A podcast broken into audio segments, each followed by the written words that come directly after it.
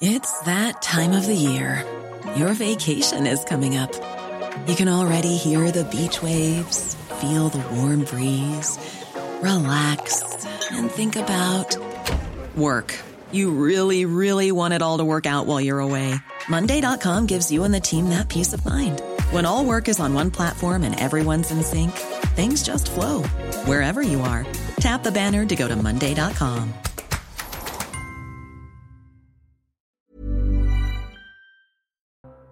Bonsoir à tous. Julie Depardieu est avec nous ce soir. Bonsoir Julie. Bonsoir Pascal. Merci d'être avec nous. C'est la première fois que vous allez prendre la parole. Vous êtes la fille bien sûr de Gérard Depardieu. Vous êtes actrice également hier dans le journal du dimanche avec toute la famille de Gérard Depardieu. Vous avez euh, écrit une lettre. Vous connaissez euh, les gens qui sont autour de la table. Olivier D'Artigol, Jérôme Béglé, Geoffroy Lejeune, c'était dans, dans, le journal du dimanche hier, Gilles William Golnadel et Yona, euh, Yona Johan, pardonnez-moi, Ouzaï, puisque nous parlerons de ce qui se passe psychodrame qui se passe euh, ce soir à l'Assemblée nationale.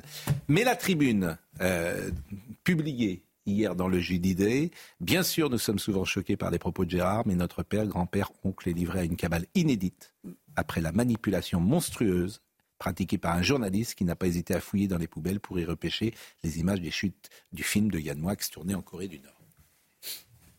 Que dire d'autre? Franchement, c'est une chasse à l'homme inédite d'un type qu'on a adoré il y a encore cinq minutes et que pour l'instant, il est euh, radicalement exclu de cette société parce que quoi? Il a la liberté de parler comme il l'entend et que, comme je le disais dans la tribune, c'est quelqu'un qui a une grande liberté de parole. Qui, moi, en tant qu'enfant, évidemment que des fois j'ai honte, mais euh, est-ce qu'une parole euh, veut dire plus est-ce que quand il dit des trucs comme ça, ça veut dire qu'il les fait? Souvent, non. Souvent, plus t'en dis, moins tu fais. Enfin, c'est des proverbes. Hein. Mais euh, j'ai vraiment été très surprise de la violence du rejet de cet homme qu'on a idolâtré euh, toute sa vie. Toute la famille hein, a pris euh, la parole et c'est important de, le dire. Euh, Roxane, Jean, Delphine. Vous lui parlez au nom de Elisabeth, c'est toute votre famille qui est unie euh, derrière Gérard Depardieu et qui n'imagine pas ce dont parfois certaines femmes l'accusent. Ah ouais, non. Moi, je, enfin, moi, je respecte la présomption d'innocence. Je n'imagine pas du tout je, ne peux pas vous, jurer, je n'y étais pas, mais je ne peux pas le penser, non. Non. Comment va-t-il? Là, ça va. Il, est, il, est parti de la France parce que c'est très dur pour lui, je pense, à vivre tous ces regards, tous ces gens. Et il est ailleurs en Europe. Euh, vous parlez, lui ne parle pas. Il n'a pas souhaité venir sur un plateau de télévision. C'est très compliqué pour lui, je pense. Euh, pour moi aussi, hein, je vous rassure, mais, mais euh, je, trouve que cette chasse à l'homme est, vraiment dégueulasse, quoi. Et même si c'était pas mon père, je pense que je le penserais aussi. Je trouve ça hallucinant. Euh, c'est quand même un homme qui a une liberté. Il y en a pas tant que ça. Personne n'ose plus rien dire. lui il dit les choses. Il dit des choses vous-même. Vous disiez dont parfois vous-même. Oui, bien sûr, mais moi en tant qu'enfant, bien sûr. Il y a plein de fois, j'étais écarlate. C'est-à-dire qu'il. Euh, alors, bon, ça, c'est un document qui a 4-5 ans, mais c'est vrai qu'il y a des choses que certains hommes ou des hommes pouvaient dire dans la société des années 70, 80, 90, qui aujourd'hui ne sont plus audibles. Ne passent plus, oui, mais en même temps, euh, est-ce que c'est un crime? Est-ce que. Euh, vous voyez, enfin, je ne veux pas faire de bah, c'est pas Bertrand Cantat qui a tué quelqu'un sur un radiateur. Enfin, c'est des mots, des paroles un peu choquantes. C'est qu'on on, a beaucoup rigolé en, lisant des BD de Reiser qui, qui devaient en dire des vertes et des Et si je vais filmer chez vous Pascal, je suis sûre que je fais un montage, mais je suis choquée de toutes les conneries qu'on peut dire dans le privé, quoi, je, pense. Gilles hein. William Goldadel a écrit euh, ce matin de Depardieu à Vichra, c'est la présomption d'innocence qu'on assassine. Bah Dans le Figaro euh, euh, ce matin, Figaro Vox, c'est non seulement la présomption d'innocence qu'on piétine, mais la réputation qu'on assassine. Voilà que la télévision publique a envisagé de mettre un index. L'acteur immense qu'il demeure, voilà enfin, comble de l'insupportable, notre ineffable ministre de la Culture qui prend la plume pour dénoncer prononcés à la grande chancellerie de la Légion d'honneur les propos de l'artiste. D'ailleurs, à ce sujet, il semblerait qu'Emmanuel Macron ait peu apprécié de ne pas être mis au courant de la démarche de euh, Madame euh, Irima Abdul Malak, puisqu'on le rappelle qu'il euh, est au sommet de la hiérarchie de la Légion d'honneur, Emmanuel Macron. Le problème dans ce, qui se passe, c'est qu'il y a énormément de procureurs. Et ils chassent en effet en troupe et en meute. il y a la présomption d'innocence, il y a la parole des femmes. Oui. Il y a le travail de, justice. Mais par rapport au climat sur les réseaux sociaux notamment, moi, personne ne m'interdira, personne, de re-regarder Danton. Je pensais à Mamut, ou d'avoir euh, la chair de poule en écoutant euh, Göttingen ou Il pleut sur Nantes. Personne ne pourra nous dire ça, c'est fini. Alors que je crois que France Télévisions aurait interdit, même si ce hier soir c'est passé un film avec lui, oui, bien sûr. France Télévisions aurait interdit. Bon, vous avez pris la parole et vous avez écrit euh, ce texte. Vous êtes avocat. Oui, parce que j'ai réagi beaucoup en tant qu'avocat. Parce que indépendamment, le crime de mauvais goût n'est pas un crime pénal. Moi, j'ai plutôt fait la grimace plutôt que j'ai ri quand, quand j'ai entendu ce qu'a dit ce qu'a dit Gérard Depardieu. Ça reste un immense acteur, donc j'en veux beaucoup. J'en veux beaucoup à la ministre de la Culture qui, sans désemparer, tout de suite, elle écrit, euh, elle prend sa plume pour écrire au grand chancelier. Je ne sache pas qu'elle ait pris sa plume, par exemple, pour demander à ce qu'on retire la, Légion d'honneur à, Jacques Lang sous prétexte qu'il aurait signé une pétition en faveur de la pédophilie. Vous voyez mm. ce, deux poids, deux mesures. Et, et encore une fois, dans le contexte actuel, quand vous avez un Gérard Depardieu qui, en plus, euh, est, poursuivi pour viol, c'est au niveau de l'atmosphère, c'est assez scandaleux, si vous voulez. C'est là-dessus où, j'ai voulu effectivement montrer mon indignation, comme, comme d'ailleurs avec le, patron de Sciences Po. Le patron de Sciences Po, il a une histoire, une querelle de ménage avec sa femme, et immédiatement on fait des les, les, Alors le patron de Sciences Po c'est encore différent parce que lui-même avait fait de ce thème. Oui, bien, mais ah, mais ah personne. Vous pouvez des leçons. Ah, vous pouvez être politiquement correct. Voilà. Quand vous êtes un, quand vous êtes un mal blanc, vous n'êtes pas protégé. Hein. Non, ce n'est pas le cas de Gérard Depardieu. Non, pas encore ah non. on, peut on dit que la révolution dévore ses ah enfants. Bien sûr. Phrase on peut pas reprocher, on peut pas reprocher à Gérard Depardieu d'être un faux. Cela dit, à Sciences Po, c'est un grand chelem hein, quand même. Un grand chelem. Hein. Sur ce sujet, je pense qu'on mélange tout. Il y a évidemment, et Maître Gonadel a très bien dit, la présomption d'innocence qui est sacro-sainte, qu'il ne faut jamais entamer ni attaquer. Là, qui est bafoué complètement. Qui est bafoué complètement. Il y a deuxièmement les propos rapportés, enfin, qui ont du, montage du film en Corée du Nord. La morale, euh, c'est pas le droit. Euh, le bon goût, le mauvais goût, personne ici n'est propriétaire de la définition de ce qu'est le bon goût, le mauvais goût. On peut trouver ça. On peut comprendre que c'est plus choqué, par exemple. On, oui, on peut comprendre que c'est plus choqué, mais on va, va, pas, on va pas euh, allumer le bûcher pour ça. ça bien, non, mais c'est intéressant. Le, ce qui a souvent été mis en exergue dans le reportage, c'est le mot fifi. Et vous, vous répondez à ça. vous dites, rappelons que Gérard appelle tout le monde fifi, ah les femmes, les hommes, les, animaux. L'objectif est, de faire passer Gérard Depardieu. L'objectif est-il de faire passer Gérard Depardieu pour un pédophile bah, je demande, Moi, j'aimerais être sûr que le son et l'image soient bien synchronisés.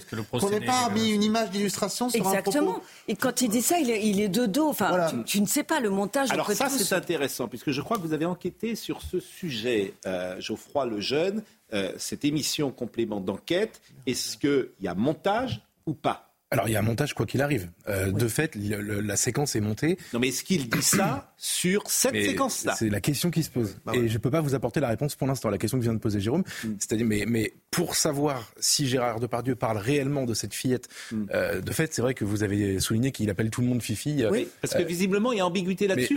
Et complément d'enquête ne répond pas. Ça. Et si, et depuis 3-4 jours, avec ma modeste expérience de ces mondes-là, si on pouvait apporter euh, la réponse, bah ça serait déjà apporté.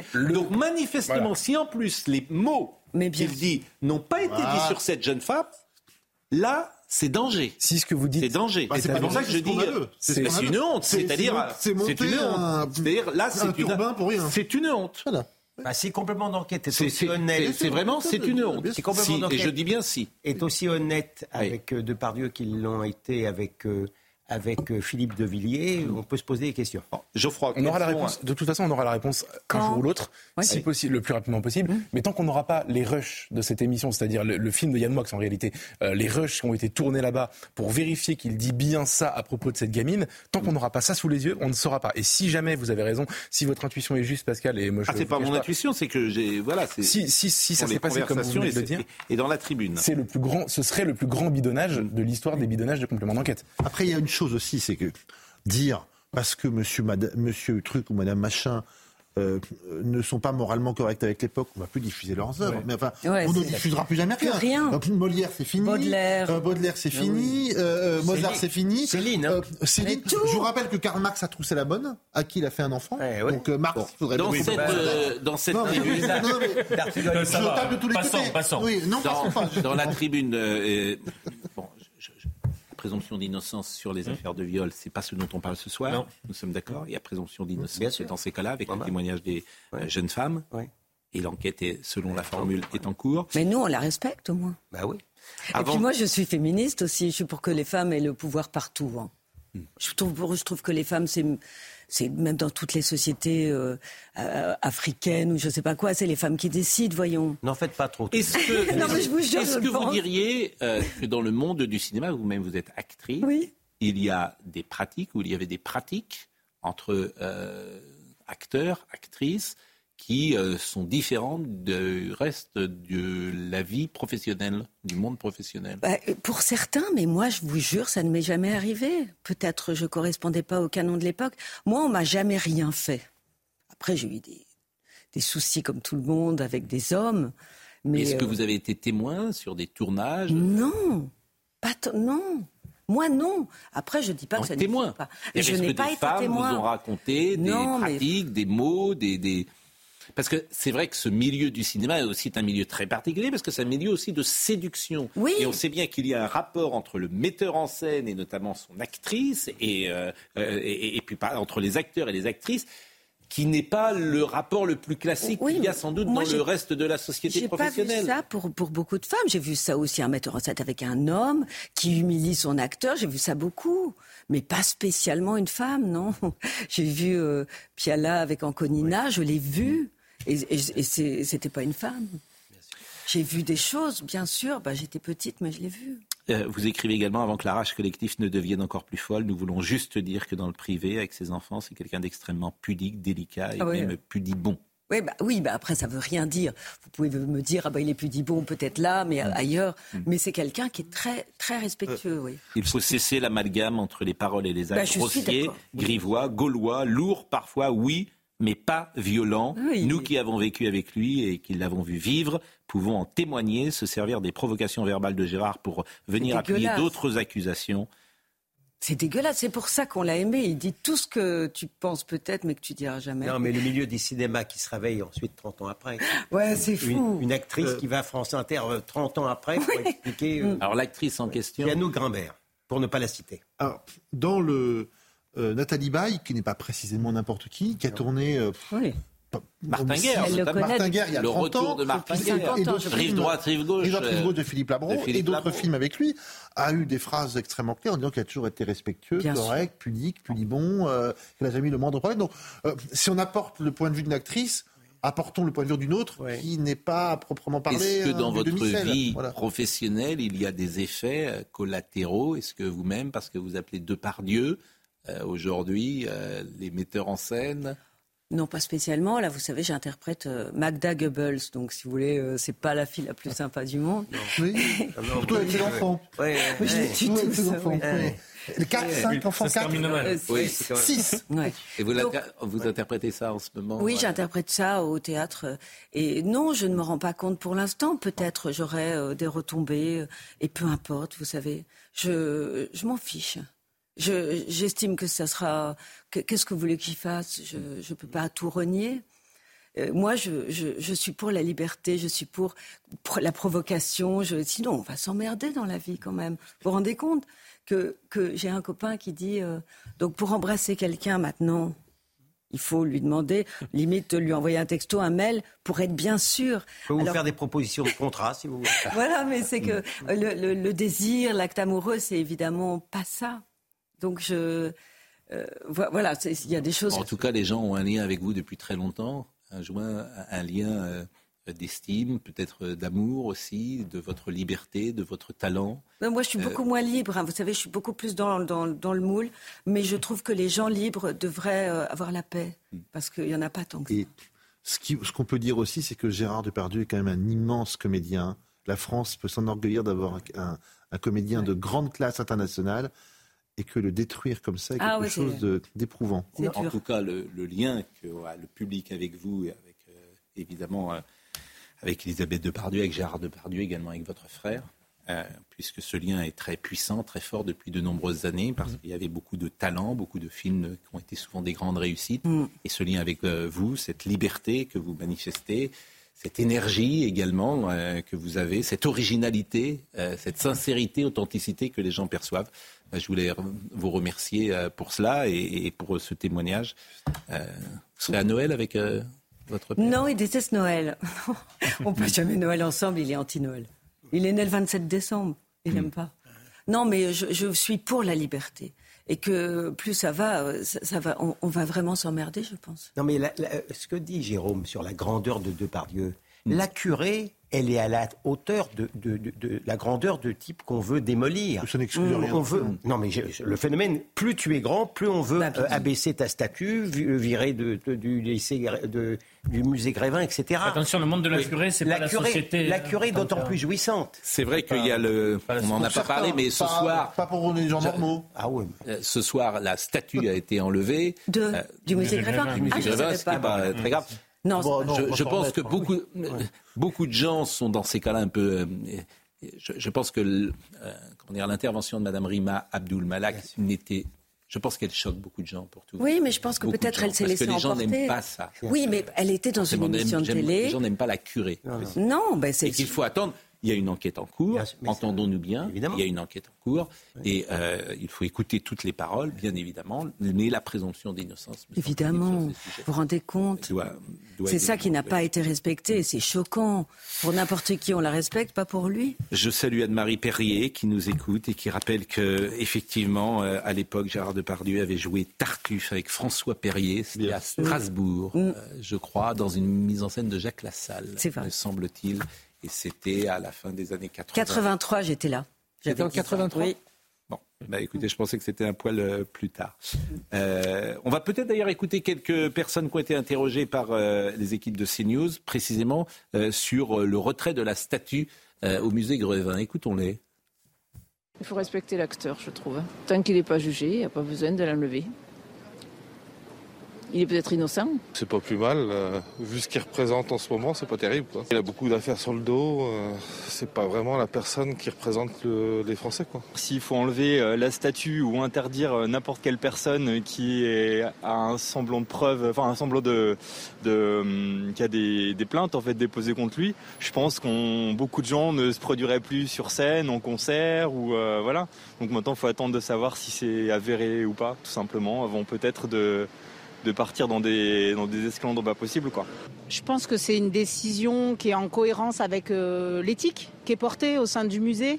Euh, c'est vrai qu'aujourd'hui, euh, il a une posture qui est quand même contestée. Il y a une question d'exemplarité qui est peut-être à revoir, hein, quand bien même il a été un grand, un grand personnage de notre, de notre société. Pascal Pierre Garbarini, qui est avocat, dit l'émission a été faite à dessein puisque M. Depardieu est mis en examen. C'est le moyen d'anéantir sa présomption d'innocence. Depardieu est avec cette émission pour l'opinion publique présenté comme coupable. Et personne ne peut contester ce que dit euh, Pascal Pierre Garbarini. C'est vrai qu'à partir du moment où cette émission est produite à ce moment-là, euh, effectivement, euh, elle le désigne comme coupable. je voulais juste dire un mot sur ce que disait Julie Depardieu. Vous dites la présomption d'innocence est respectée pour n'importe qui, sauf pour Gérard Depardieu. Mais je crois que vous vous trompez. Le drame, précisément, c'est que la présomption d'innocence n'est plus respectée bah, pour personne. Dès que vous êtes une personnalité publique aujourd'hui, une simple accusation, mm. une rumeur suffit à vous clouer au pilori, à détruire une carrière, à, détruire votre vie sociale, votre réputation. Et le fait, effectivement, qu'une ministre ne respecte pas cette présomption d'innocence, Le rôle d'un politique, c'est précisément de prendre de la hauteur, de ne pas se jeter tout de suite avec la main. le fait que le politique ne perçoive plus cela, ne s'occupe plus de cela, il ne respecte plus la présomption d'innocence qui est quand même la base de la République et de toute démocratie, c'est extrêmement grave et inquiétant. Mais, mais Julie Depardieu est... Oui, mais c'est pourquoi, euh, personnellement, euh, moi, je n'avais pas parlé de oui, complément d'enquête. On en parle ce soir parce qu'effectivement, on voulait vous donner la parole. Mais ces sujets-là sont trop délicats pour qu'on puisse en parler, puisque par définition, la présomption J'ai une proposition que je fais toujours avec assez peu de bonheur, c'est que dans ces affaires-là, on ne devrait pas donner les noms avant la mise en examen. Mmh, mmh, mmh. Je vous remercie grandement. Merci à vous. À vous dire rester 10 minutes. Oui, bah écoutez. Et, mais le temps a passé vite. Bah, merci. Merci vraiment. Merci. Euh, passer de un joyeux Noël J'ose le dire, joyeux Noël, c'est parfois euh, un acte de résistance. Ah ouais, de dire aujourd'hui joyeux Noël. Je veux dire, c'est extrêmement. Euh, parce que théoriquement, un présentateur convenable dit passez de bonnes fêtes de fin d'année. Moi, j'ose dire cette expression incroyablement subversive. C'est malaisant. Joyeux Noël. Méfiez-vous. Méfiez-vous. Ça bientôt, on va rebaptiser la pièce Joyeuse Pâques. Ce sera Joyeux Printemps ou un truc comme ça. Joyeux Noël. Merci Julie, euh, vraiment de Pardieu. Merci beaucoup. On marque une pause et on revient tout de suite. Vous le savez, sept sénateurs et sept députés titulaires se réunissent euh, pour décider une version commune du texte de la loi immigration. La commission, euh, commission mixte, paritaire, qu'on devient tous euh, des, grands connaisseurs de l'Assemblée nationale. Alors, elle s'est réunie à 17h. À 17h05, il y a déjà une interruption de séance, je crois. 17h15, ils ont tenu 15 minutes. Bon, mais ça, c'est vrai que c'est étrange. Pourquoi? Il y a manifestement des désaccords entre les républicains, des désaccords entre eux, euh, pour savoir d'abord s'il faut maintenir la suppression des APL. Aujourd'hui, un, un, étranger en situation régulière peut prétendre bénéficier des APL dès lors qu'il a passé six mois sur le territoire français. Mm. Les républicains voudraient qu'on passe de six mois à cinq ans. Hmm. Et ça, ça coince avec le gouvernement. Alors, on rappelle ce que sont les APL.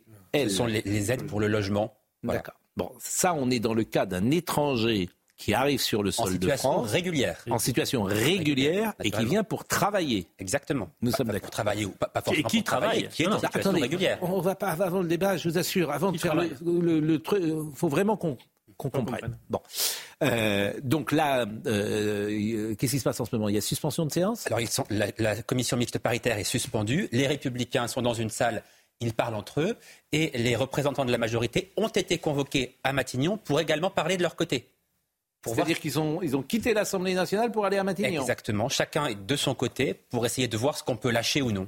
c'est vrai que c'est ce qui est quand même le spectacle qui est donné. Euh, c'est déplorable. Ça, parce que, disons-le, tout hier, ils ont euh, été à euh, dîner, déjeuner, réunion, et ça. Donc on ne se met pas d'accord. Et là, on donne une image qui est effectivement euh, de, la politique qui n'est pas convenable. Bien sûr. Bon, est-ce qu'on peut écouter C'est Johan Gillet du Rassemblement national. Alors, lui, participe à la scène. Lui, c'est un des rares qui participe vraiment à cette réunion. Et à 17h15, il est sorti, il a pris la parole. Oui, ça, tambouille, euh, tambouille politique qui continue, euh, comptable, euh, négociations en cours, on ne sait pas trop ce qui se passe. En tout cas, les discussions n'ont même pas commencé sur le texte. On commence déjà par une suspension, donc voilà, les choses sont, très claires.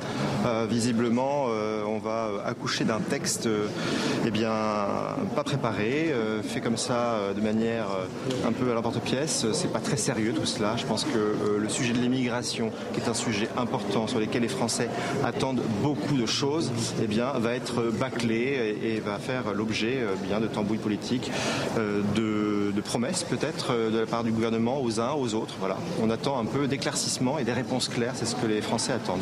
Ce qui est extraordinaire, donc ça s'est réuni à 17h, il y a une interruption de séance, il y a encore une interruption de séance en ce moment, mais ça va, ça va pas se terminer cette nuit alors. Ah si, forcément. Ça va ah forcément se terminer cette nuit, ça va reprendre à 21h. Il y a, il y a un point de blocage, donc soit ils arrivent... Le point de blocage, c'est l'APL C'est l'APL, voilà. Il y a, date à laquelle on déclenche les APL. Eh, eh, exactement. C'est-à-dire que la régularisation maintenant euh, des métiers en tension, on est d'accord. Le, le, gouvernement a quasiment tout lâché. Le texte qui est présenté aujourd'hui en commission mixte paritaire est le texte de droite, très à droite, diront certains, du Sénat. Les républicains ont gagné sur quasiment tout il y a seulement ce point de blocage. Oui, mais Bruno Retailleau disait ce matin, on a cédé quand même sur euh, deux ans et demi au lieu de cinq ans. Sur très peu. C'est-à-dire qu'effectivement, aujourd'hui, pour bénéficier des prestations sociales non contributives, mm. il faut rester six mois sur le territoire français. Mm. À partir de six mois sur le territoire, vous avez le droit, en situation régulière, aux prestations sociales. Les Républicains voudrait que ça passe à 5 ans. C'est acté. Mm. La concession qu'ils ont faite, c'est effectivement que ça passerait à 2 ans et demi pour les personnes qui travaillent. Moi, il y a un chiffre que je cite maintenant à chaque émission parce que je le trouve essentiel, ce chiffre. L'immigration de travail, c'est 14% simplement. 14% en fait, ça ne poserait aucun problème, l'immigration de travail. Mais pourquoi 86% des gens arrivent sur ce territoire entre le regroupement familial, l'asile qui est dévoyé, les étudiants qui sont dévoyés En fait, ce qui pose le moins de soucis en immigration, c'est ceux qui viennent vraiment pour bosser et pour travailler, parce que peut-être qu'il y en a-t-il vraiment besoin. Mais c'est fou c'est fou d'imaginer que 86%, ça c'est sur les cinq dernières années, que 86% des gens entrent sur le sol de France pour ne pas travailler. Enfin, c'est invraisemblable. Invraisemblable. Et ça, ça me paraît un sujet beaucoup plus important. C'est l'immigration dite légale, celle-là, qui n'est pas dans la CMP. Et, j'ai peur que la CMP ne, s'attaque pas, euh, euh, ou cette loi ne s'attaque pas au problème qui peut être le plus important. me semble une idée qui était arrivée là, c'est que pour les étrangers qui arrivaient, qui avaient tout de suite un travail, on passe à 30 mois et non pas à 5 ans, donc à 2 ans et demi, et non pas à 5 ans, le, la, contribution pour donner droit aux appels. Non, mais c'est l'appel d'air qui est donné, c'est en fait le signe qu'on envoie. Mais, mais, là, vous avez raison, c'est que, en fait, le problème, l'essentiel du problème, c'est le regroupement familial. C'est ça le, problème. Depuis les années 70, depuis le mandat de Giscard d'Estaing, on sait le fameux arrêt Gisti par le Conseil d'État que c'est euh, vous avez le droit. Alors on a un peu restreint mais, mais, mais, mais l'immigration le, par le travail, elle est acceptée et acceptable. Vous vous rendez compte, ça fait deux ans et demi que le texte est sur table pour terminer ce soir, que le sujet, pour terminer ce soir sur euh, quelque chose qui est ni fait ni à faire, de savoir si un étranger en situation régulière et qui travaille pourra toucher ses appels au bout de 30 mois ou euh, de C'est un prétexte, ces APL. C'est un Ce prétexte. que je veux, je termine Pascal. Il y a que, il y a que LR a pris la confiance. LR, je, termine. Ah, LR a pris, LR a pris la confiance. Donc là, on pensait, les bah, politiques pensaient que tout était calé et que ça allait être conclusif très rapidement. Donc là, ils poussent les feux sur deux ou trois autres sujets. Alors que la question de l'immigration régulière n'est absolument pas traitée dans le débat public au cours des dernières semaines, et on termine sur une CMP sur ce sujet-là. C'est scandaleux. Euh, si on, le débat est abîmé. Les APL, me semble-t-il, c'est vraiment un prétexte. Ça veut dire que, euh, de toute façon, euh, les arguments n'existent pas, comme disent je ne sais plus qui. S'ils voulaient signer, ils signeraient. C'est que les LR, pour une raison qu'il faudra déterminer, n'a pas envie de signer ce texte et peut-être même de faire tomber son propre texte. Non, je ne crois pas. ah bon non, non. Idéologiquement, ils ont. Mais vous trouvez que ça justifie les APL un blocage Non, mais ils se sentent tellement en position de force qu'ils ont le sentiment qu'ils peuvent tout avoir et que le gouvernement ne peut rien leur refuser. Donc ils sont arrivés au dernier moment avec une revendication supplémentaire en disant au gouvernement de toute façon, vous n'avez pas le choix. Et là, le gouvernement hésite parce que ça serait vraiment un texte quand même très à droite, peut-être difficile à faire voter par l'aile gauche de la majorité. C'est ça qui bloque aussi. Mais vraiment, ah. LR est en grande position de force.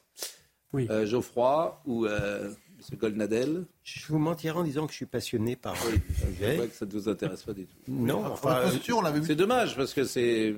Non, mais je pense que tout ça est de la poudre aux yeux. Je pense que tant qu'on n'aura pas euh, supprimé la jurisprudence européenne de la Cour européenne des droits de l'homme, on ne pourra strictement rien faire. comme le président ne veut pas d'un référendum constitutionnel, moi, je ne donne pas dans le panneau. Je ne suis pas très intéressé. Ah ben justement, est-ce que, puisque vous parlez de panneau, on va écouter Madame Ah ben vous voyez. Euh, je vous propose de l'écouter. Euh, on a écouté hein, Monsieur Gillet, mais je vous propose d'écouter Madame Panot, qui était assez virulente euh, il y a quelques minutes. On assiste véritablement à une mascarade, puisque la commission mixte paritaire, qui devait commencer à 17h, n'a jamais commencé, avec euh, d'ores et déjà deux heures de suspension. On nous demande encore deux heures de suspension supplémentaires pour recommencer à 21h, avec très clairement un exécutif et même une première ministre qui est en train de négocier directement avec les républicains, ce qui fait de la commission mixte paritaire, où normalement ce sont les députés et les sénateurs qui négocient ensemble, une mascarade supplémentaire.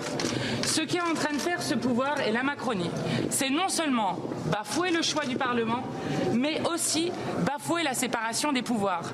Et je veux redire qu'en démocratie, lorsque la représentation nationale vote contre un texte, puisque c'est un vote qui a eu lieu à l'Assemblée nationale, alors il faut retirer le texte et généralement on fait aussi partir celui qui a engagé sa responsabilité sur ce texte, c'est-à-dire on fait démissionner M. Darmanin. Les APN, on rappelle, c'est une aide sociale. Donc c'est vrai qu'il faut être sans doute les sont-ils cohérents les LR en disant pas d'aide sociale, aucune aide sociale et les APL, c'est ça une forme de, logique. Pas d'aide sociale avant deux ans et demi ou cinq ans de présence sur le territoire. Selon que vous travaillez, c'est logique. Donc c'est leur logique. Ah oui. Effectivement, c'est leur logique puisque bon. Euh, écoutons. Le distinguo entre les deux ne me gêne pas. Qu'il faille plus de temps pour acquérir des droits quand vous êtes au chômage que lorsque vous travaillez me paraît être un distinguo intéressant. Mais pourquoi deux ans et demi? Attends. Ils ont, ils ont raison. Euh, vous savez pourquoi C'est la moyenne en Espagne et en Allemagne. Mm. Deux ans et demi, c'est la moyenne européenne. Espagne-Allemagne, c'est ça qu'ils ont choisi. En fait, moi, je pense qu'ils ont parfaitement raison. Ils sont en train d'essayer de transformer un texte euh, dont, dont, dont, comment dire, moi je suis d'accord avec euh, William. Euh, ce texte, en réalité, ne va pas changer grand-chose au nombre de personnes dont vous parliez tout à l'heure qui rentrent sur le territoire et qui viennent pour ne pas travailler. Ça s'attaque pas au, regroupement familial, pas à l'asile, pas aux étudiants étrangers, pas aux mineurs non accompagnés. Il y a absolument rien là-dessus. Pas au contrôle des frontières, pas à la souveraineté de la France en matière d'immigration. Ça s'attaque à rien de tout ça. Ça régit le statut des étrangers en France en récompensant ceux qui bossent et en expulsant plus facilement. Et encore, je demande à voir ceux qui euh, sont radicalisés. Euh, c'est juste ça le texte. Donc que les républicains se servent de la CMP pour essayer de durcir tout ce qu'ils peuvent, moi je comprends, mais ça ne change pas grand-chose à l'histoire. Hein. Euh, écoutons Patrice Caner qui est député, sénateur, sénateur, PS, pardon. Aujourd'hui, euh, nous sommes, à cause de, nos collègues LR, dans une situation totalement improbable, jamais vécue dans une commission mixte paritaire. Donc c'est un scandale, c'est un scandale, et euh, nous demandons au président euh, de la CMP, M. Sechaouier, de prendre ses responsabilités. À la limite, cette CMP, eh bien, si elle ne peut pas se dérouler aujourd'hui normalement, qu'elle soit reportée après les vacances d'hiver, et que chacun se mette autour de la table avec la volonté de réussir et d'aller au fond des sujets. C'est pas acceptable. Hier, au bout de 5 secondes, comme vient de nous le dire Boris Vallot, nous nous sommes mis en, suspension de séance à la demande d'un seul groupe politique au sein de, euh, la CMP. Président du groupe socialiste au Sénat, M. Caner. Bon, bah, écoutez, wait and see. Attendre. Ah, on aura la réponse ce soir. Dans, la nuit, dans la nuit. Dans, la nuit. Bon, euh, pendant ce temps-là, euh, M. Macron, le président de la République française, est en train de recevoir les handballeuses, me dit euh, Benjamin Macron, qui, tient absolument à cette loi. Hein. Donc, il met une pression incroyable pour qu'il y ait une loi qui sorte de cette CMP et qu'elle soit votée. Pourquoi Parce que si la loi n'est pas votée, vous avez vu les... le gouvernement est impuissant. La majorité Est-ce que vous avez vu la fin du match hier soir Oui. Non. C'était formidable. D'émotion, de force, de de solidarité. Alors visiblement, moi je connais mal le handball, mais l'homme qui entraîne est un génie. Il ne fait que gagner. C'est-à-dire que c'est un homme qui euh, n'est pas tout jeune d'ailleurs pour un entraîneur. Il a 65 ans et visiblement c'est un homme qui a. Euh, je vais vous. Olivier. Comment? Crumbles, non? Euh, Olivier Crumbles, oui, bien sûr. Et Demandez-moi plutôt que de regarder sur votre téléphone? Mais je, je, je, je salue surtout. Il y a un mauvais climat. Voilà, je salue surtout. visiblement, il a une médaille d'or une médaille d'argent aux Olympiques. Il a été trois fois champion du monde euh, et quatre fois euh, vice-champion du monde. Et il a été eu euh, cinq victoires, quatre victoires au championnat d'Europe. Donc c'est entraîneur tout à fait exceptionnel. Bon, voilà ces images. On les salue, toutes ces jeunes femmes. Et le président fait rentrer tout le monde. Et il va parler le président ou pas Est-ce qu'il va Oh, il y a un sapin de Noël. C'est pas un sapin d'hiver que vous voyez juste derrière. C'est un sapin de Noël. Comme il n'y en a pas à Bordeaux, comme il n'y en a pas à Strasbourg. Un vrai sapin. Il n'y a, pas de sapin à Bordeaux bah, Vous savez, le maire, il a mis des ah, faux sapins. Avec, des planches en bois. c'est plus un sapin. Ah, vous avez vu que je n'ai pas parlé de Nantes. Et ça me manquait. Ah, Je me disais, il est, je, 20h40. Je sais pas. 41, il n'a pas prononcé le mot J'ai rien dit. Oh. Mais il en a parlé quand même. Bon. Il est assez plus fort que lui. oui. Avec, euh, le rouge et vert n'existe plus dans la ville de Nantes. Le rouge et vert? N'existe plus. Les... Ça, c'est les couleurs de Noël traditionnelles. Une espèce de teinte pastel qui des sculptures qui sont là. Euh, que pouvons-nous dire euh, sur ce sujet? Rien d'autre? Et on va attendre 21h, ils vont revenir, dites-vous Ils reviennent à 21h. C'est quand même, franchement, ça fait pas très sérieux. Bon, dans l'actualité, très rapidement peut-être, parce que euh, je voudrais qu'on a beaucoup de thèmes ce soir. Le Vatican, vous avez sans doute vu cette... c'est étonnant d'ailleurs, parce qu'il y a un côté en même temps, je trouve. Mais les jésuites, souvent je le dis, je veux dire les jésuites, hein. parce que Emmanuel Macron est jésuite, et eh ben, c'est extraordinaire les jésuites. Tous les jésuites que j'ai rencontrés dans ma vie sont comme ça. Tu ne sais jamais ce qu'ils pensent, au fond, les jésuites. Et là, il y a une avancée majeure donc avec le pape François. Le Vatican a officiellement autorisé la bénédiction des couples de même sexe à condition qu'elle soit effectuée en dehors des rituels liturgiques. Une question qui cristallise les tensions au sein de l'Église de Rome. Donc euh, j'imagine que vous avez euh, vu euh, cela. Aujourd'hui, le Vatican a officiellement autorisé la bénédiction des couples. Si l'Église considère les relations homosexuelles comme un péché, c'est la première fois que l'Église ouvre la voie aussi clairement à la bénédiction des couples du même sexe. Approuvé par le pape François, le document ouvre la voie à la bénédiction par des prêtres de couples irréguliers aux yeux de l'Église, qui inclut les divorcés, remariés et les personnes non mariées. Je ne suis pas sûr que ce soit malin de le faire la semaine de Noël. Voilà, c'est juste ma... dans le timing, comme on dit en bon ou en mauvais français. Trop sensible. Cette bénédiction ne sera jamais accomplie en même temps que les rites civils d'union, ni même euh, en relation avec eux, précise euh, le Vatican, en rappelant que le sacrement du mariage reste, lui, exclusivement réservé aux couples hétérosexuels. Mais tout ça ne pose de problème à personne. Il a pas mais, mais, attendez, alors franchement, ça n'est ça pose des problèmes à personne. Ce qui est toujours intéressant, c'est la position du Vatican. Oui. Mais c'est pas une immense nouveauté, Pascal, en réalité, parce que ah bon euh, Bah non. Alors les gens qui n'y connaissent rien vont penser que c'est un premier pas vers le mariage homosexuel dans l'Église. En réalité, les, homosexuels, moi j'en connais plein, des homosexuels euh, catholiques très pratiquants même, euh, ils peuvent être bénis. Là, c'est la, nouveauté, c'est que ce soit en tant que couple, mais c'est pas un mariage, c'est pas, c'est pas un sacrement. Moi, n'étant ni catholique ni homosexuel, je ne me sens pas autorisé à me prononcer. Euh, je vous propose euh, d'aborder actuel, à, l'instant ce témoignage bouleversant euh, dans les colonnes du Figaro. C'est Claire, 26 ans, qui avec un courage et une dignité tout à fait exceptionnelle a raconté le viol qu'elle a subi dans le hall de son hôtel. Le principal suspect de cette agression était visé par un OQTF, obligation de quitter le territoire. Elle était ce matin sur notre chaîne. Vous voyez le sujet de Thibault Marcheteau. Le 11 novembre dernier, en fin d'après-midi, Claire va faire des courses dans son quartier du 8e arrondissement de Paris. En rentrant dans le hall de son immeuble, elle est suivie par un individu qui se jette sur elle. Je me dis tout simplement qu'il va voler mon sac et mon téléphone et que ça en finira là. Sauf qu'il m'a fait comprendre qu'il voulait beaucoup plus. Je me suis débattue, sauf que je voyais qu'en fait, il m'étranglait de plus en plus et qu'il allait vraiment, je pense, enfin, il était vraiment capable de me tuer. Je le sentais vraiment très dangereux. Donc, euh, je me suis dit que bah, il fallait que je fasse ce qu'ils disent parce que sinon j'allais mourir et que le choix, entre le choix euh, de se faire tuer ou de se faire violer, je préférais garder ma vie et gagner du temps. Donc, euh, enfin, je me suis complètement dissociée de mon corps et j'ai fait ce qu'il m'a dit de faire. Après 30 minutes d'un calvaire sans nom, une voisine sort enfin de son appartement. L'individu, lui, prend la fuite. Une heure plus tard, un homme qui correspond au signalement donné par Claire est interpellé sur les Champs-Élysées. Il est également soupçonné d'avoir commis une autre agression sexuelle dans la journée. Celui-ci était pourtant dans l'obligation de quitter le territoire français. Je suis très en colère parce que comme c'était un profil euh, soumis sous OQTF, euh, je me rends compte que si euh, l'État français en tout cas avait bien fait son travail, peut-être que ça ne serait pas arrivé.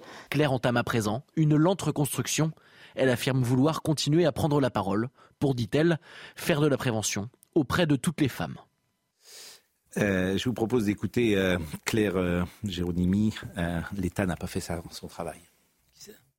Bah, oui, quand même, au final, parce que bon, juste ils n'ont pas fait leur travail. Et si ça avait été mieux appliqué, peut-être que s'il y avait des lois un peu plus strictes, peut-être que bah, cette personne ne m'aurait pas violée, aurait pas violé l'autre fille. Et souvent, enfin, les personnes qui sont sous QTVF enfin, font pas mal de délits et si ça avait été euh, justement appliqué, il n'y aurait pas ce problème.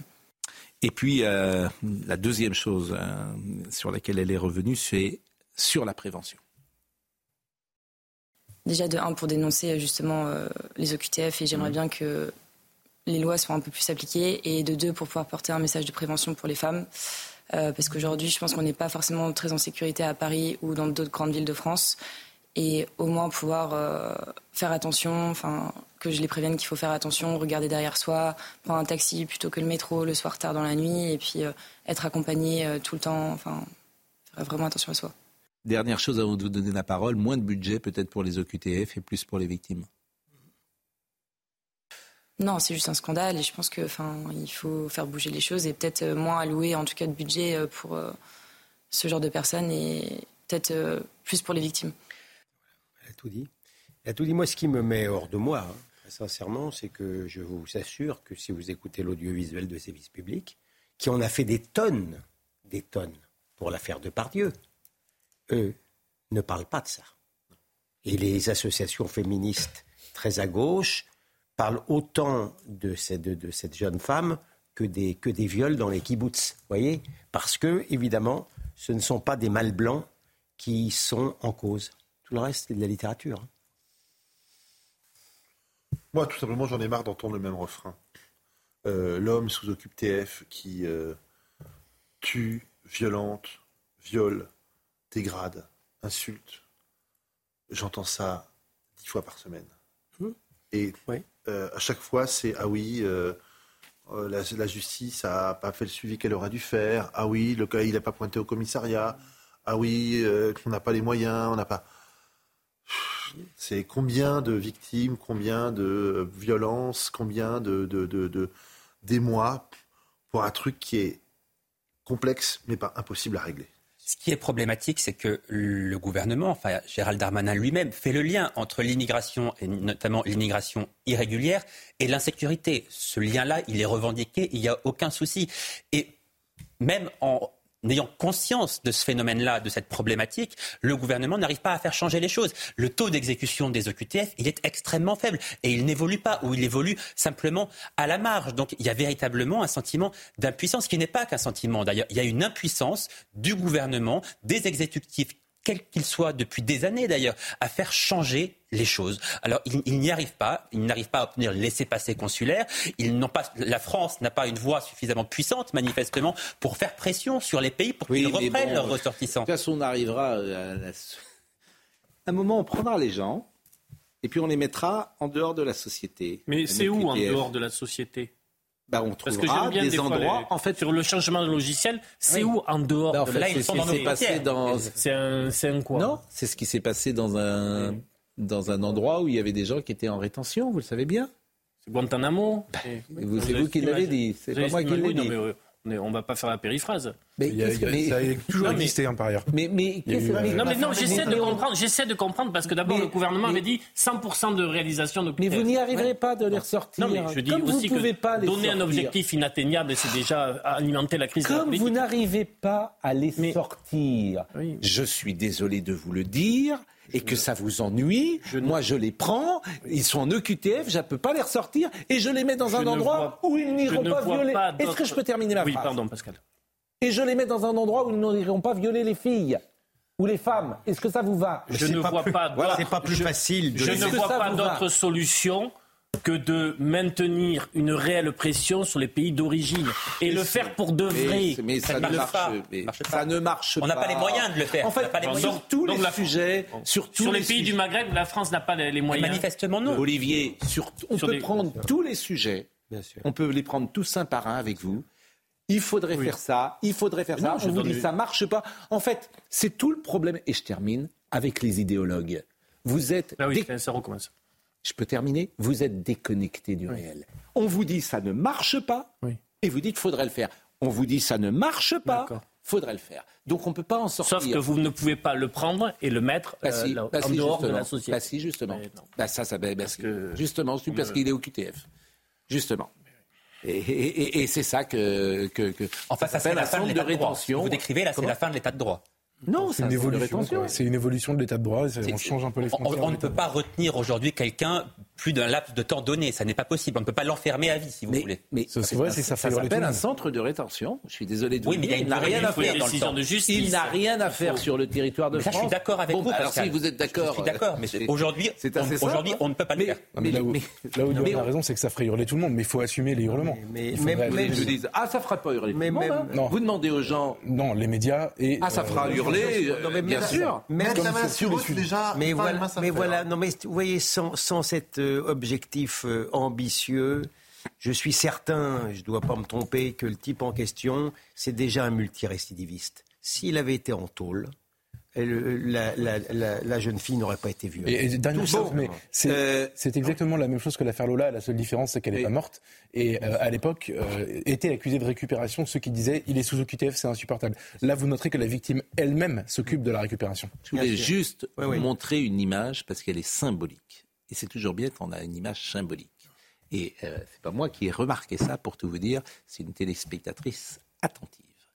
Est-ce qu'on a vu tout à l'heure les femmes qui étaient à l'Élysée. Oui. Les femmes. Est-ce qu'on peut revoir cette image Je voudrais que vous me disiez ce que vous remarquez. Ça, on va voir si vous Elles êtes sont toutes en basket. Qu'est-ce que vous remarquez Sur de sport. Qu'est-ce que vous remarquez? Qu'est-ce que vous remarquez? Qu'est-ce euh, que vous remarquez? Elles ont euh, alors, une médaille autour du cou Oui, elles ont une médaille euh, autour du cou. Mais... Elles ont un vague uniforme Mais je pense qu'elles n'ont pas d'uniforme. Je pense qu'elles sont, euh, justement, je ne suis, suis, pas sûr qu'elles aient une tenue officielle. Les hommes en ont toujours une. Et euh, bah, c'est une tenue officielle ou c'est. Bah, ça se ressemble, tout ce qu'elles ont regardé. J'ai l'impression que c'est un survêtement de l'équipe de France. Le blouson, oui. Et, ce que je veux vous dire, c'est que les hommes. Comment C'est le même pour tout le monde, donc c'est un uniforme. Les, les hommes ont toujours, on arrivent à toujours trouver des spons. Non, mais c'est le même blouson et c'est le même tenue pour tout le monde. Donc ça revient à un uniforme. J'ai du mal. Ouais, oui, mais là, c'est un survêtement, non euh, Bah oui, c'est un survêtement. Elles sont habillées toutes pareilles, un peu de manière uniformisée. Oui. c'est un... Moi, j'ai l'impression que. Disons que c'est pas une tenue de ville, c'est une tenue de streetwear, comme on dit, mais moi, ça me choque bon, pas. Alors, écoutez, oui, ou non. Peut-être. C'est un mauvais. En tout cas, quand il y a une actualité parlementaire, le président a toujours une contre-programmation. Oui. Comment? Quand il y a une actualité parlementaire chaude, le président a toujours une contre-programmation. Enfin, ça décharge. pas qu'il allait gagner le championnat du monde. Oui, mais c'est ce soir. Bon, est-ce que vous voulez qu'on écoute Est-ce que vous voulez qu'on écoute Alors, le regard très intéressant euh, de certains Français musulmans sur le Hamas. Vous avez vu ce sondage aujourd'hui qui est très intéressant et peut-être même assez inquiétant. Écoutez Yael euh, Benamou euh, qui nous fait part de cela. Près d'un Français musulman sur cinq éprouve de la sympathie pour le Hamas, contre 3% pour l'ensemble de la population française. Les actes de ces terroristes sont considérés comme de la résistance contre la colonisation pour 45% des Français de confession musulmane, 26% comme des crimes de guerre, c'est-à-dire comme des violations graves des lois et des coutumes de la guerre, Chiffre marquant, seulement 29% des Français musulmans les considèrent comme des actes terroristes contre 54% pour l'ensemble de la population française. Toujours dans l'ensemble de la population, 36% des Français considèrent ces actes comme des crimes de guerre et 10% comme des actions de résistance. Dernier chiffre à retenir de ce sondage, 62% des Français musulmans considèrent l'expression de nettoyage ethnique appropriée pour désigner les opérations actuelles de l'armée israélienne et des colons dans la Cisjordanie, contre 38% en moyenne chez l'ensemble des Français. Bah, je vais vous dire quelque chose. Que, que la majorité des musulmans se sentent euh, plutôt attirés par euh, les Palestiniens ne me choque pas c'est identitaire. Pas la majorité, oui. Non, mais si, si c'était. Ils le sont. Mais que 43% de, de, cette population considère euh, euh, comme mouvement de résistance un, groupe terroriste qui découpe les bébés et qui 45 d'ailleurs, et hein. qui viole ou 45 45 des actions de résistance contre la colonisation et qui viole les femmes et les éventres c'est assez, c'est plus, c'est glaçant, mais euh, à décharge, si j'ose dire. Quand vous avez un groupe assez représentatif euh, d'un parti politique qui passe son temps à expliquer que ça n'est pas un mouvement terroriste. lorsque, rien. Lorsque, vous avez des médias, Je pense quand vous avez des médias, si vous écoutiez les mêmes médias que moi, hmm. comme aujourd'hui encore, qui font parler des pseudo-organisations humanitaires et qui tapent sur Israël et qui ne veulent pas appeler Hamas terroriste, lorsque vous avez même un président de la République ou une ministre des Affaires étrangères qui ne stigmatise plus le Hamas et qui ne veut même pas stigmatiser l'antisémitisme parce que ça ferait du, euh, causerait du chagrin à la population musulmane, ne vous étonnez pas trop quand même d'un tel résultat. Je partage en partie ce que vous venez de dire. La France insoumise a une responsabilité dans ce qui est en train de se passer dans ce pays, ça c'est incontestable, et une lourde responsabilité. Mais les 19% des musulmans qui approuvent le Hamas, je suis convaincu qu'il s'agit en grande partie de jeunes musulmans, voire de très jeunes musulmans, qui sont endoctrinés, non pas par la France insoumise là, mais qui sont endoctrinés par les réseaux sociaux et notamment par euh, TikTok, où les frères musulmans, les salafistes sont extrêmement présents, financés à grands frais, notamment par des pays comme la Turquie. Ils n'écoutent pas France Inter, il a raison. par, par Monsieur Erdogan. Et, ils ne savent même pas qui est Jean-Luc Mélenchon. J'ai eu cette formule récemment, j'ai dit euh, TikTok est devenu en France la plus grande mosquée radicalisée où on y prêche la haine, où les frères musulmans, avec l'influence qu'ils ont sur ce réseau, social, ce réseau social, euh, fait croire aux Français que euh, les Français sont islamophobes, que la laïcité en France est, faite pour lutter contre la religion musulmane, etc., etc. Donc les 19% de musulmans qui approuvent le Hamas, ce sont des Français, des jeunes musulmans radicalisés par ces extrémistes, par des islamistes sur les réseaux sociaux. Vous oubliez une dimension. Et financés par des puissances ennemies. Gilles William, tu as oublié une dimension, je permets de compléter. Je ne sais pas si tu es d'accord avec moi. Ça a aussi été un choix funeste de faire le jeu du Hamas contre l'autorité palestinienne par en même temps. Je ne vois pas le rapport avec. Je, le, le, le Hamas aujourd'hui. Je ne vois pas le, rapport. Le, Hamas. pardon, mais je ne vois pas le rapport. tu le sais, le Hamas. Non, mais je ne sais rien du tout. Je ne vois pas le rapport avec l'opinion, une opinion quasi majoritaire qui explique que le Hamas est un mouvement Ça de résistance. Ça veut dire que malheureusement, concernant cette jeune génération, elles se sentent davantage représentées par le Hamas que par d'autres par d'autres composantes palestiniennes, et c'est un drame. Pourquoi l'Allemagne exécute, par exemple, euh, effectivement, euh, on, revient aux EQTF tout à l'heure, pourquoi l'Allemagne euh, c'est une question qui est posée sur les réseaux sociaux, exécute entre 40 et 60 de QTF et que nous, on en bah, fait oh, D'abord, les chiffres en Allemagne sont davantage gonflés mm. par rapport à ceux de la France parce que ça n'est pas calculé de la même manière. Donc, mm. si on calculait de la même manière en Allemagne qu'en France, les chiffres en Allemagne. Je fais juste une parenthèse parce que ça venait sur les réseaux sociaux. Plus faible. Il y a mais... moins d'OQTF qui sont prononcés. Absolument. Mais je revenais évidemment euh, bon, sur. Euh, sur euh, on, nous, on, nous, rabâche en permanence que sur la question de l'islam, l'islamisme, etc., mm. c'est l'immense majorité des Français de confession musulmane se comporte parfaitement bien et c'est mm. une extrême minorité qui pose des problèmes. Bon, là, on est sur un sur deux quand même qui est, euh, qui est en. Driss Gali. Avec le, le Driss Gali, écoutez-le parce qu'il est écrivain politique et il analyse ce chiffre. Nous payons les conséquences de la diversité, c'est-à-dire que la diversité, plutôt l'immigration de masse, a amené en France une opinion publique arabe et musulmane. Une partie des Français musulmans raisonne par rapport au conflit israélo-palestinien et à tant d'autres questions euh, telle la rue arabe.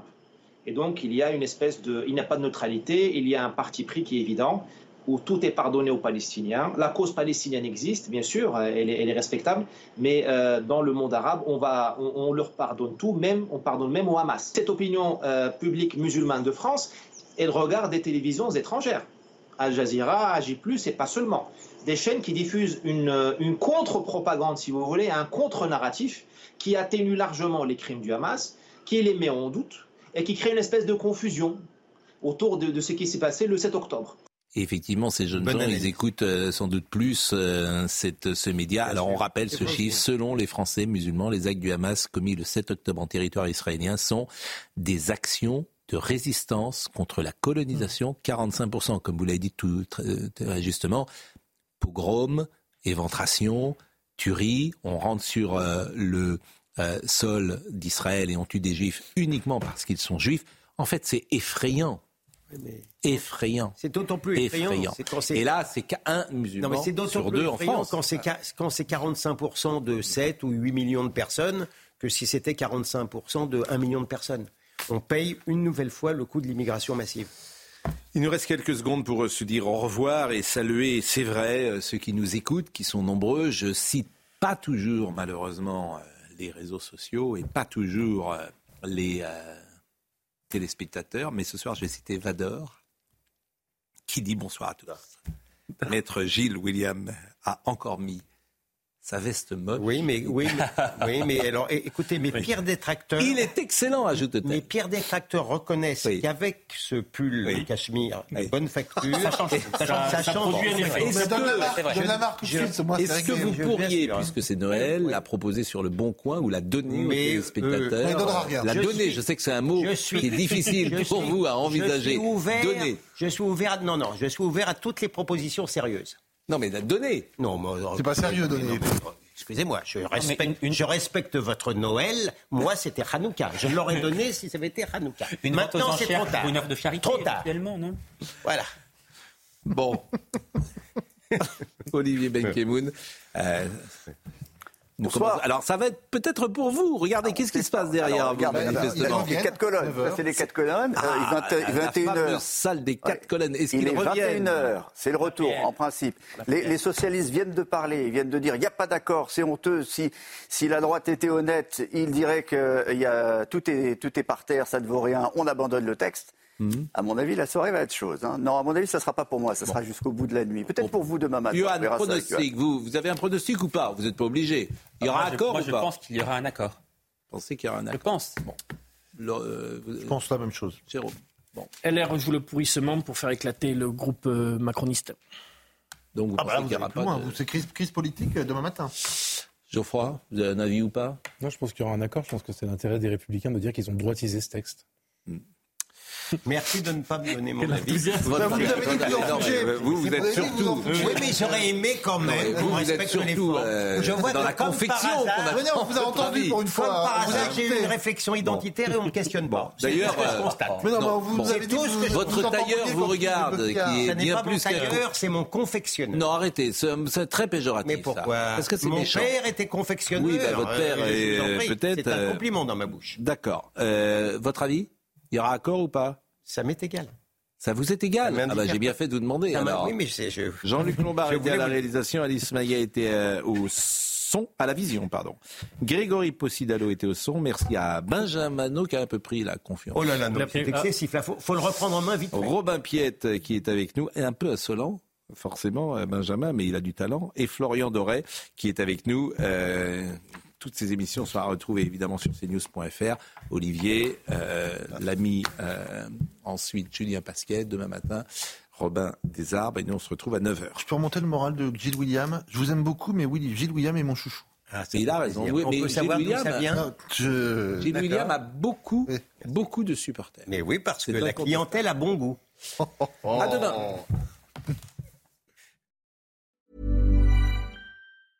Hey, it's Danny Pellegrino from Everything Iconic. Ready to upgrade your style game without blowing your budget? Check out Quince. They've got all the good stuff shirts and polos, activewear, and fine leather goods, all at 50 to 80% less than other high end brands. And the best part? They're all about safe, ethical, and responsible manufacturing. Get that luxury vibe without the luxury price tag. Hit up quince.com slash upgrade for free shipping and 365 day returns on your next order. That's quince.com slash upgrade.